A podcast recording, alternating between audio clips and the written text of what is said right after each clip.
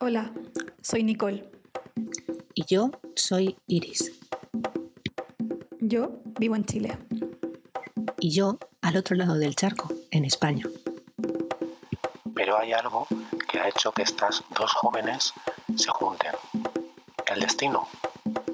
No. No exactamente. Ambas, padecemos trastorno bipolar.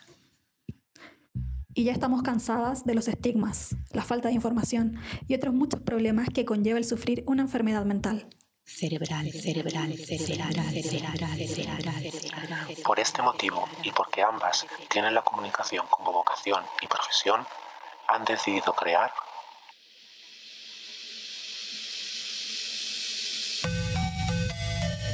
Bipolar, el podcast. Bienvenidos y bienvenidas. Abrid bien el oído y el cerebro, porque comenzamos el viaje a los polos de la mente. Buenos días, buenas tardes o buenas noches. Depende de cuando nos estéis escuchando. Otro capítulo de Bipolar, el podcast, el tercero ya. Este también es un poquito especial. ¿Por qué? Porque vamos a hablar de... Bueno, se titula El encierro. Así que vamos a hablar de lo que estamos viviendo como sociedad en la actualidad está alerta por el virus, por el coronavirus, COVID-19, el SARS-2. Hay muchos nombres. Este bichito que nos está fastidiando a todo el mundo. Estamos en cuarentenas, en confinamientos, aislamientos y vamos a hablar de los ingresos hospitalarios, en qué podemos compararlo y en qué no. Además, Nicole e Iris van a intentar darnos sugerencias, una desde su propia experiencia en un ingreso psiquiátrico y la otra pues con lo que ella puede aportar en, estos casos. Así que esperamos que os ayude, os haga amena más esta cuarentena y también nos sirva para comprender un poquito a las personas que tenemos problemas de salud mental. Bienvenidos y bienvenidas. Eh, ¿Cómo estáis todos? Otro nuevo capítulo de Bitpolar, el podcast. Estamos aquí con, con Nicole, con nuestra compañera Nicole. Hola, Nicole. Hola, Iris, ¿cómo estás? Hola, llegamos por el tercero, ¿eh? el tercer episodio. Hemos pasado. Sí, sí, uno, dos, tres. Bien, pues em, nada, como ha comentado un poquito nuestro presentador, el tema es un poco, es delicado. Para mí es delicado hablarlo y voy a intentar no exaltarme porque hay cosas que me exaltan del tema. Pero creo que también eh, lo que vamos a hacer es bastante positivo, ¿verdad, Nicole? Porque queremos enfocarlo desde un punto de vista siempre positivo, nunca negativo. Em, lo hemos llamado el encierro. ¿Qué te ha parecido? A mí me gusta mucho. El encierro. es que me gusta el encierro. Me gusta porque realmente con esta cuarentena mundial me representa bastante esto del encierro. Sí, sí, sí. Además es que suena muy, me ha sonado como a película, como a programa, incluso como si tuviéramos un programa aparte que se, titule El encierro y, hablemos solo ahí de las cosas más oscuras del trastorno bipolar o algo así.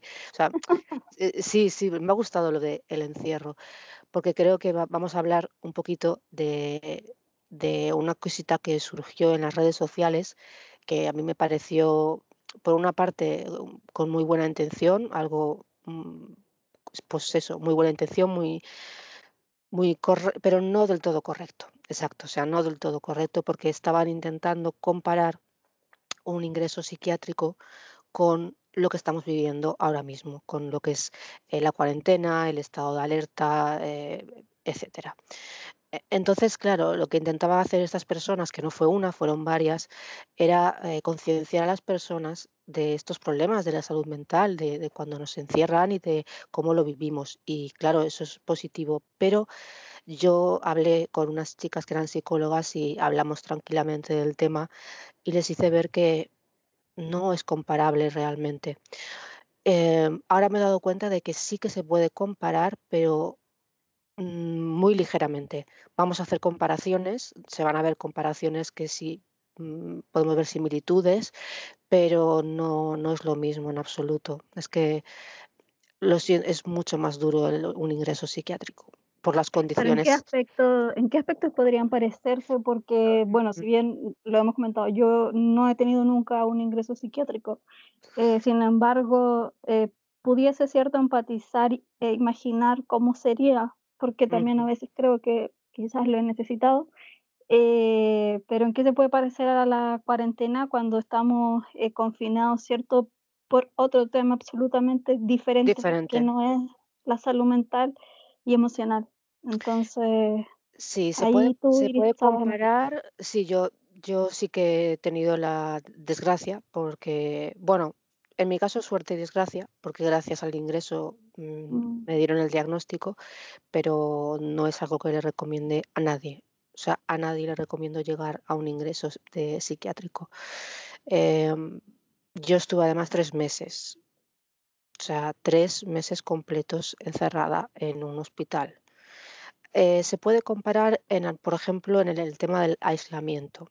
Es decir, aquí nos estamos aislando en nuestra casa, a lo mejor solos, porque hay gente que a lo mejor vive sola o ha tenido que aislarse por precaución por su familia, hay gente que vive con familia, hay gente que con pareja, pero es que en el, encierro del hospital em, te apartan de tu hogar, te apartan de tu familia, te apartan de tus seres queridos, te apartan de tus mascotas. Entonces, sí, el tema del aislamiento a nivel de que no puedes salir libremente a la calle, eso es, igual en ambos casos. Tú ahora mismo aquí pues puedes salir en casos de necesidad de ir a comprar, eh, eh, ir a la, farmacia y poco más. Pero allí no es que no, no puedas ni siquiera salir, es que no estás en tu casa. Entonces eso es lo que no es comparable, por ejemplo. O sea, no puedes comparar el estar en tu casa que es tu hogar, en tu habitación, con estar en una habitación totalmente aséptica, blanca, eh, si tienes suerte va a ser individual, si no vas a tener que compartirla con por lo menos una persona más, mm, no se puede comparar en ese aspecto. Eh, ¿En qué me lo comparaban? Pues bueno, el hecho de que es, es que solo se puede comparar realmente en eso, porque el resto mm. de cosas todo cambia. Es decir, tú cuando estás en un ingreso psiquiátrico, tú no estás bien mentalmente no estás bien, estás ahí por eso, tienes algo algún fallo. Yo he estado conviviendo en el ingreso con personas de todo tipo, con personas con anorexia nerviosa, con personas con depresión de esta que, que vamos, que es crónica, o sea, depresión de, por vida, eh, con personas con trastorno bipolar como yo, con personas con esquizofrenia, con personas mayores, con personas jóvenes, o sea, te meten en un entorno y te sueltan como, como hay como un animalito en, en un entorno salvaje que tú no conoces y que es totalmente desconocido. Aquí al menos estamos en la protección de tu casa y de, tu hogar. Eh, es que para mí eso es muy, ese, ese cambio para mí es muy radical. Por eso yo solo recomendaría los ingresos psiquiátricos cuando son absolutamente necesarios, como era mi caso, por ejemplo, que era absolutamente necesario. Cuando hay un ¿Y cuál es, Iris, cuál es eso? Porque, eh, claro, yo, por ejemplo, en mi crisis más fuerte, eh, he tenido ganas de, a ver, cortarme las venas, he tenido pensamientos suicidas. Sin embargo, nunca he atentado contra mi vida, ¿ya? Y por lo que me dijo la última vez la psiquiatra, que hace, antes de la cuarentena tuve un bajón grande y ya estaba como aburrida y cansada de la depresión. Entonces fue como que, a ver, me voy, voy a ver si me ingreso. La, la psiquiatra me dijo, a ver, em, ¿tienes ganas de suicidarte? Le dije, la verdad es que no, pero sí tengo pensamientos suicidas. Me dijo, es que entonces no, no te puedo ingresar porque eso es para ya cuando estás atentando ah, contra tu vida, cuando estás en peligro. Eh, me dijo así que paciencia, paciencia, paciencia. Bueno, ya todo esto que también averiguó el ingreso acá en Chile me salía carísimo, me salía carísimo, carísimo. Hay, hay una, dije, me voy a tener que mejorar. Tú puedes solicitar eh, lo que tú hiciste, o sea, solicitar un ingreso voluntario, pero solo te lo van a aceptar en casos extremos. Eh, si no, siempre van a intentar ayudarte primero, pues con eso, con terapia, con medicación, hasta que te recuperes y salgas del episodio. Ahora, si ya has tenido, por ejemplo, autolesiones, si a lo mejor no has llegado a intento de suicidio, pero sí que te estás autolesionando, eh, sí que puede haber más peligro de que te dañes a ti misma, bueno, ya te estás dañando a ti misma Claro. y de que dañes a, a los demás también. Cuando hay peligro de que dañes a los demás, también eh, te, te- ingresan. Cuando estás en un brote psicótico, hay peligro de todo, Nicole. O sea, cuando estás en brote psicótico, hay peligro de que te creas que puedes volar y, te vayas por ahí, por la de te, pienses que, que realmente tú, yo pensaba en el primero que mi madre me quería envenenar la, con la comida. No me, no me atrevía, eh, era como que primero comiera ella para que luego comiera yo. Eh, entonces estás en un estado de que confundes tanto la realidad que evidentemente tienen que ingresarte por tu bien y por el de los, y por el de los demás. Eh, las personas que tenían esquizofrenia, lo mismo, es cuando llegan a puntos ya o que han dejado su medicación o no les ha hecho el efecto que tenía que hacer y están ya perdiendo el control o llegan a un brote también psicótico, entonces tienen que ingresarlas. A la chica esta que tenía anorexia, era una chiquita muy jovencita em, y la verdad es que realmente yo creo que ella debería haber estado en un sitio más especializado de, nutrición y etcétera, no, no, en, no en solo psiquiatría, porque lo suyo era muy específico y concreto. O sea, ella estaba bien. Eh, bueno, bien entre comillas me refiero, muy racional, muy lúcida, muy, era muy alegre, su mamá era un encanto, le cogí mucho cariño también a las dos, pero no comía. O sea, estaba, estaba en un peligro de, de de que biológico de morir. claro, si seguía así, eh, iban a tener que ingresarla, pero para intubarla y darle de comer por, por suero o obligarle a comer o, cualquier cosa. Igual yo creo que fue esto que le hicieron como una especie de aviso, como te, hacemos este ingreso para que no tengas que llegar, a, o sea, para que ver si comes, porque como vas a estar controlada, le darían medicación, le darían suplementos, lo que sea. Y, pero me acuerdo que se quitaba los bordecitos del pan, toda la miga del pan se la quitaba, eh, comía, comía como un pajarito y estaban, y claro, las, enfermeras sí que estaban muy encima de, ella para que comiera tanto la comida, la cena, la merienda, pero creo que, por ejemplo, esta chica tendría que haber estado en un sitio más especializado que, simplemente en psiquiatría, porque si ya a mí me pareció que era, era entre comillas, una locura, el, estar con tanto clase de, personas diferentes, con una persona de, de, 70 años, con una persona de 20, con una persona y con diferentes temas psiquiátricos, pues si te alejas un poquito más de eso ya lo veo incluso más absurdo que, que nos metan a todos en el mismo paquete. O sea, es... Claro. Es absurdo, pero pasa, yo creo que tanto en un país desarrollado quizás como España y uno aquí, Chile, de subdesarrollo, que no hay capacidad para poder atender a, cada caso, eh, mezclar, ¿cierto? Porque una cosa, a mí no me han ingresado nunca y la verdad es que tengo como un imaginario medio eh, de televisión, de película, de cómo podría ser, ¿cierto? Cine, te han contado y lo que tú puedes... Sí. Exacto, delantal blanco, que no sé, te encierren, te encadenen y, y bueno, y también está eh, después uno va averiguando un poquito más y, hay ingresos que son un poco más amables, que son en lugares más verdes, que también tienen terapias más... Por ejemplo, yo empecé a tratarme con la medicina A ver, repite, Nicole, que se ha cortado un poco. ¿Tienes algo que te cuide? A que comencé yo a tratarme con medicina antroposófica, ¿ya? Eh, y en la primera depresión grande que tuve, ahí la psiquiatra me preguntó si yo tenía alguien que me cuidara. Le dije que, que sí, mi mamá podía cuidarme. Eh, porque, claro, si no estaba la opción de entrar a estos eh, centros que son mucho más amigables, por ejemplo, hay terapia como con el teatro, con el canto, además de los medicamentos, obviamente, pero claro, tú vas aquí al hospital, al psiquiátrico que es público, Otra vez, otra vez se está cortando un poco, Nicole. Eh, vuelve a. Tienes que tenemos problemas técnicos, eh, lo sentimos, sabéis que así, así es la vida. ¿Cómo no te escuché tampoco? A ver, ahora se ha vuelto la conexión.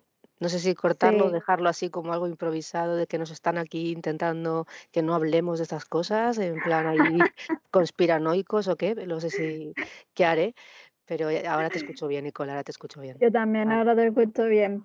Hay que comprender que todo el mundo está en internet también, porque bueno, sí. todos, no, ¿cierto? todos desesperados.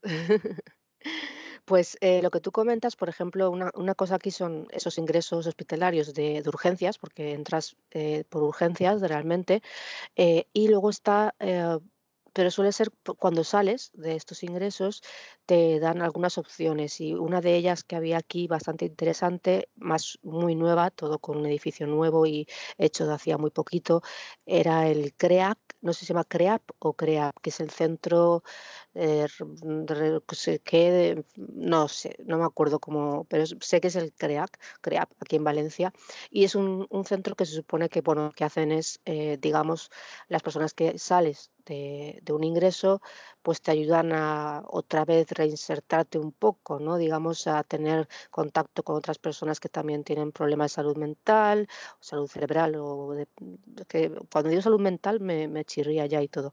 Pero bueno, problemas de, este tipo eh, y pues hacen cosas así que actividades de teatro, etcétera, pero ya no es eh, tanto como un ingreso. Hay gente que sí que está medio ingresada, digamos, allí y otra gente que a lo mejor va de día, como un centro de día como a pasar el, día eh, allí, porque quieras que no, cuando sales del ingreso estás todavía un poco desubicada y más yo que, repito, estuve tres meses, entonces sales al mundo un poco como si todo brillara más, todo se oye más, todo...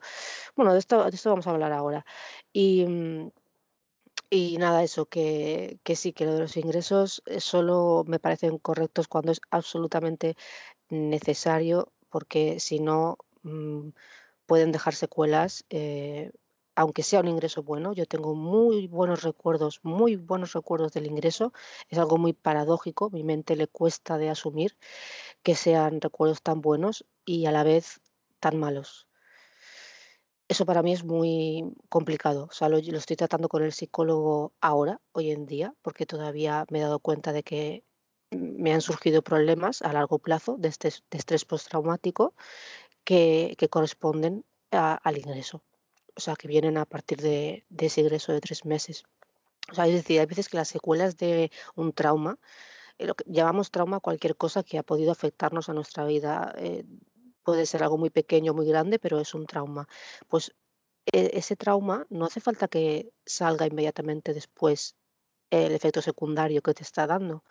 Es que te puede salir a los años. Una persona, y este ejemplo también es muy personal, a mí yo he sufrido he sufrido dos violaciones, pero la primera, que fue la, peor, em, bueno, es que cómo vas a comparar, cómo vas a decir cuál fue la peor. bueno, eso fue un trauma, ¿no? Eh, lo que es una violación es un trauma muy, muy, muy grande y muy, muy fuerte. Pues yo no estuve traumatizada inmediatamente. Sea, yo sí que pasé una semana en shock, como catatónica, como que mi mente quiso borrar todo el archivo del disco duro y, hacer como que no había pasado. Y lo hizo tan bien que consiguió vivir durante mucho tiempo como si eso no hubiera existido. Hasta que de mm. repente empiezan a ocurrirte cosas que ni siquiera sabes por qué te ocurren y vienen a raíz de ese trauma que fue hace pues tres años, por ejemplo. Entonces, en el caso de los ingresos, lo mismo, son, son periodos muy duros que a lo mejor en el momento tú vives como de otra manera, porque estás como, yo hasta bailaba, hasta era feliz pintando, salí con novio de allí del ingreso, salí con novio, o sea, tú imagínate, y encima yo estaba con un chico guapísimo, en ese momento para mí era encantador, maravilloso, y entonces yo salí hasta con novio del ingreso, o sea, como, pues no, pues, pues fue traumático todo. Y mm, te voy a hacer un breve resumen pero muy breve, eh, y de verdad voy a intentar ser breve. Eh, entré en brote psicótico.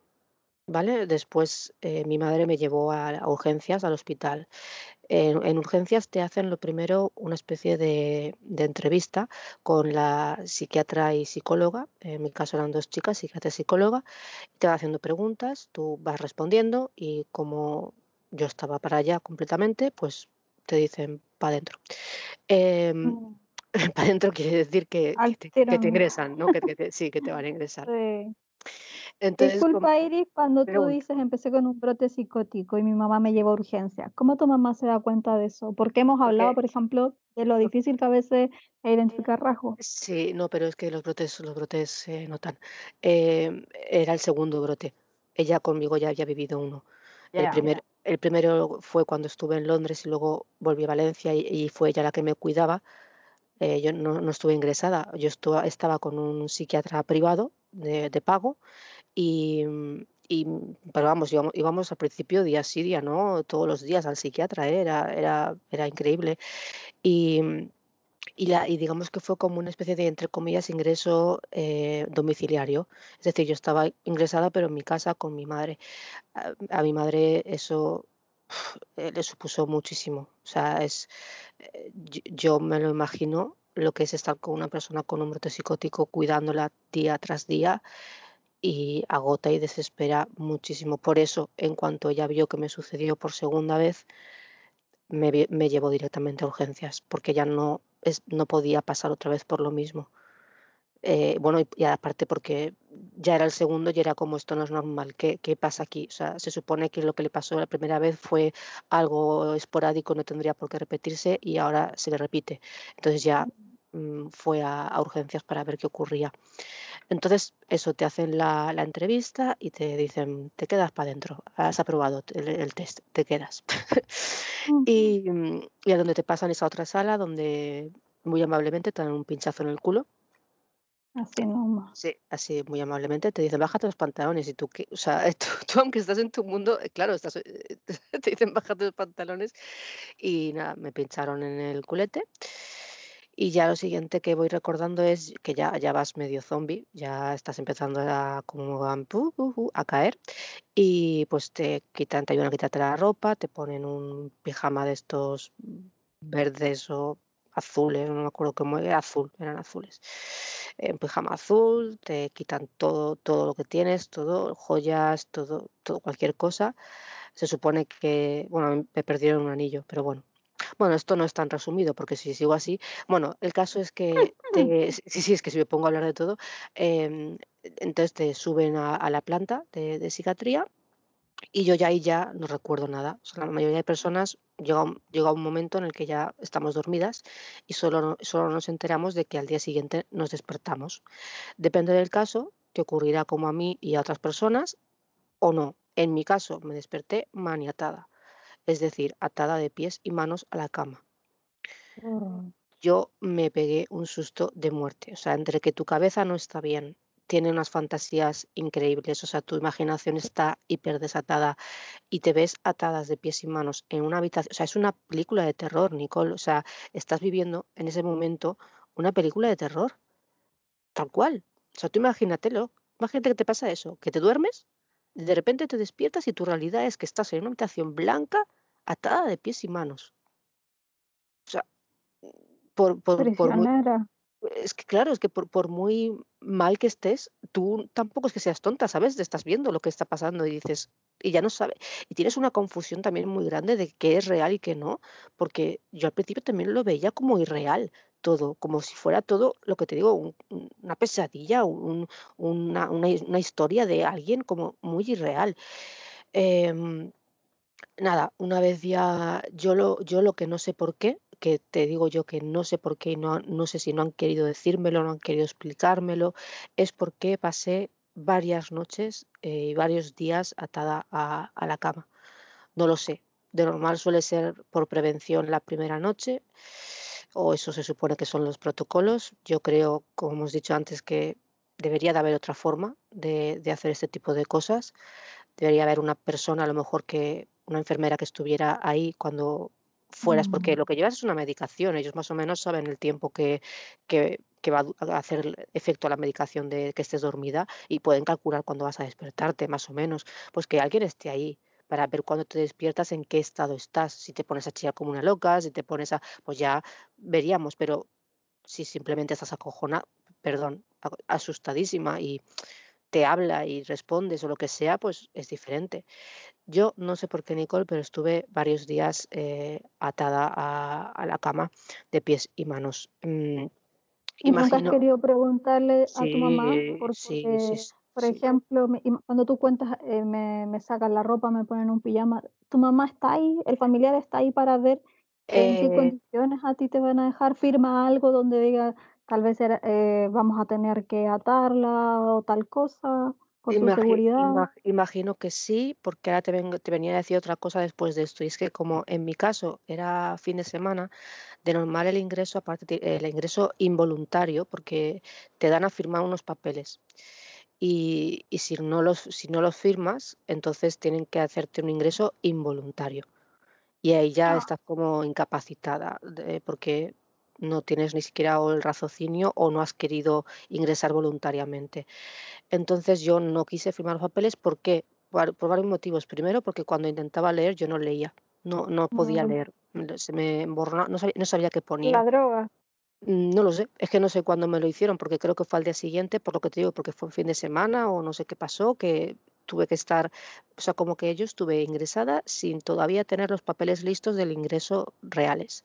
Entonces yo imagino que a mi madre sí que le hablarían de todo esto. Ella, ella es que le cuesta hablarme de estos recuerdos, le, no le gusta y entonces sé lo, pues, lo que he podido averiguar de, de ella o de familiares, etcétera, o de mis recuerdos. Pero sí que me acuerdo de estos hombres que, claro, yo veía a unos hombres con maletines, no sé qué, estaba en una sala, yo ahí con el, con el, con el pijama azul.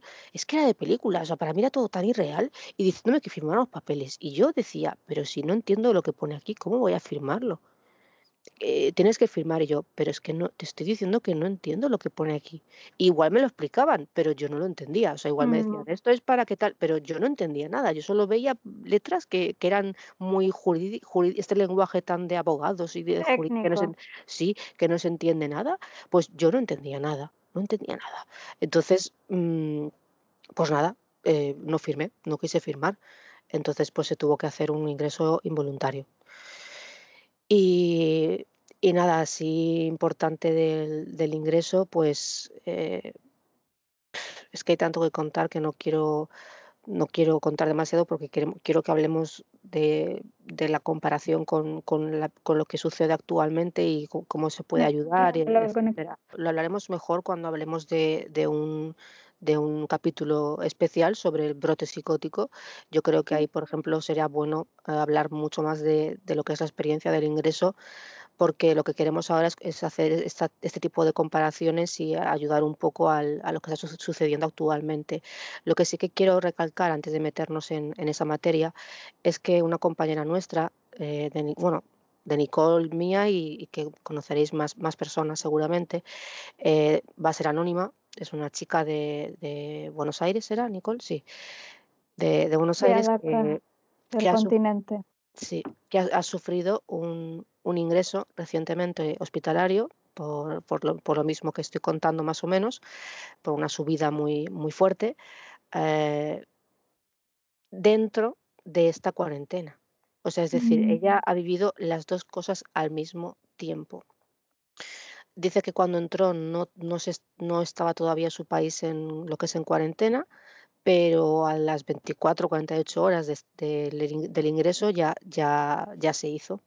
Entonces me ha comentado algunas cosas que creo que son importantes porque si un ingreso hospitalario es malo, si una, un ingreso por una pandemia, o sea, un, una alerta, una, un, ¿cómo se dice esto? Bueno, lo que estamos una medida eh, sanitaria es como la cuarentena. exacto, es la cuarentena es, es, es, también fastidioso, pues júntalo todo al mismo tiempo, la locura que puede ser. O sea, dice que las enfermeras estaban como locas porque no sabían nada, surgió en ese momento, no sabían qué protocolos tenían que seguir, no sabían cómo, tenían que hacer las cosas.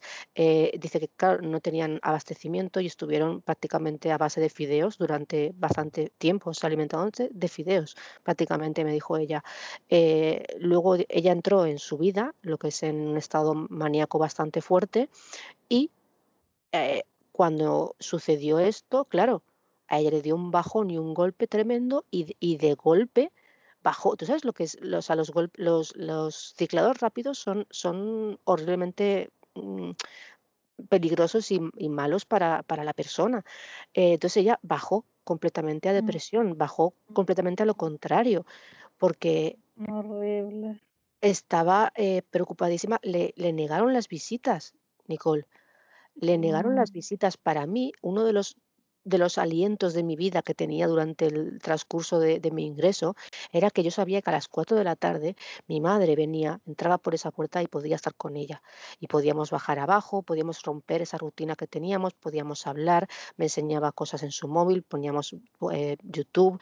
Eh, si te quitan la visa, si a mí me quitan las, o sea, un día casi me vuelvo loca porque se retrasó la pobre, porque tuvo, yo pensando que se había muerto, o sea, si miras estaba claro, porque exagerando, también en un estado claro, exagerado. Claro, claro, pero mi madre nunca se retrasaba, siempre era la primera, siempre estaba ahí antes y que se retrasara 5 o 10 minutos, para mí eso fue como algo le ha pasado, algo le ha pasado, algo le ha pasado. Y estaba histérica ya, pero subiendo por las paredes y no le había pasado nada, era un, tuvo un retraso por el tráfico, pero eh, eso era algo tan vital, las visitas. Entonces, eh, esa chica me ha dicho que le negaron las visitas. Luego la mm. pobre también, como estás confundida, porque estás confundida, claro, tu cerebro no, no, no funciona correctamente. Al, al, eh, al, entender cuarentena, o sea, al decir cuarentena, tal, ella entendió como que iba a estar 40 días ahí dentro ingresada y en esas circunstancias. Claro, la chiquita se volvía, se volvió una ansiedad, exacto, una angustia, una ansiedad, un, todo, hasta que por fin le explicaron bien, que es lo que te digo, a lo mejor no entendemos bien las cosas porque estamos en un estado complicado, pero es que igual esas enfermeras y enfermeros no se están esforzando por expresarse correctamente para que lo entendamos, porque créeme que ya contaré mi ingreso y así es. Entonces, eh, bueno, ya la chica cuando se dio cuenta de que no era así, bueno, también fue un poquito de, descanso, ¿no? El, saber que iba a estar ingresada el tiempo que clínicamente fuera necesario. No, no, no en la cuarentena entera ni lo que durara esto. Pero vamos, que fue muy, muy, em, no quiero decir palabrotas, pero muy, muy jodido. ¿Cómo se podría decir? ¿Cómo lo dirías tú? Em, la palabra muy, muy jodido, que no fuera... acá se dice muy penca. Muy penca es como un intermedio entre una palabrota y decir... Eh, exacto, algo... Muy malo, feo, terrible. Pues em, fue difícil, no se lo doy a nadie. ¿Cómo que quiere decir eso? Pues así, así fue, porque mm, tuvo que ser mm, bastante traumático, la verdad, y bueno, yo le di, le di ánimos porque es otra de las personas que nos han comentado varias personas, en, ¿te acuerdas? En el anterior eh, episodio de, de en las experiencias, más de una persona eh, comentó el hecho de que pensamos que nos dan a entender cuando nos dan el diagnóstico, pues que con medicación, que cumpliendo los requisitos de, ¿sabes?, de tener una vida estable, etcétera, pues que vamos a estar bien y vamos a tener una vida normal. Y, eso no es así. No es así. O sea, nos están haciendo una, ilusión que no es cierta. Eh, los episodios van a seguir ahí, Nicole, tú y yo lo sabemos, solo que más controlados, mm, se van rebajando con el tiempo, se van espaciando y esta chiquita estaba preocupada por, pues, porque decía, he vuelto atrás, es como si diera un paso atrás. Digo, es que, digo, no te preocupes porque yo pensaba lo mismo. O sea, cuando me subieron la medicación pensaba que era un paso atrás y no es así, es que tienen que ajustártela, es que es necesario para que no llegues a ciertos puntos. Es complicado, ¿eh? es complicado eh, vivir así y estar y temiendo y tener, yo tengo miedo. O sea, tú a lo mejor no tienes tan, tanto ese miedo al ingreso porque no lo has vivido, pero yo tengo pánico a mis subidas porque son las que me pueden crear un ingreso. Mira, no sé si no le tengo miedo, porque sí le tengo miedo todavía al trastorno, en el sentido de lo que tú dices.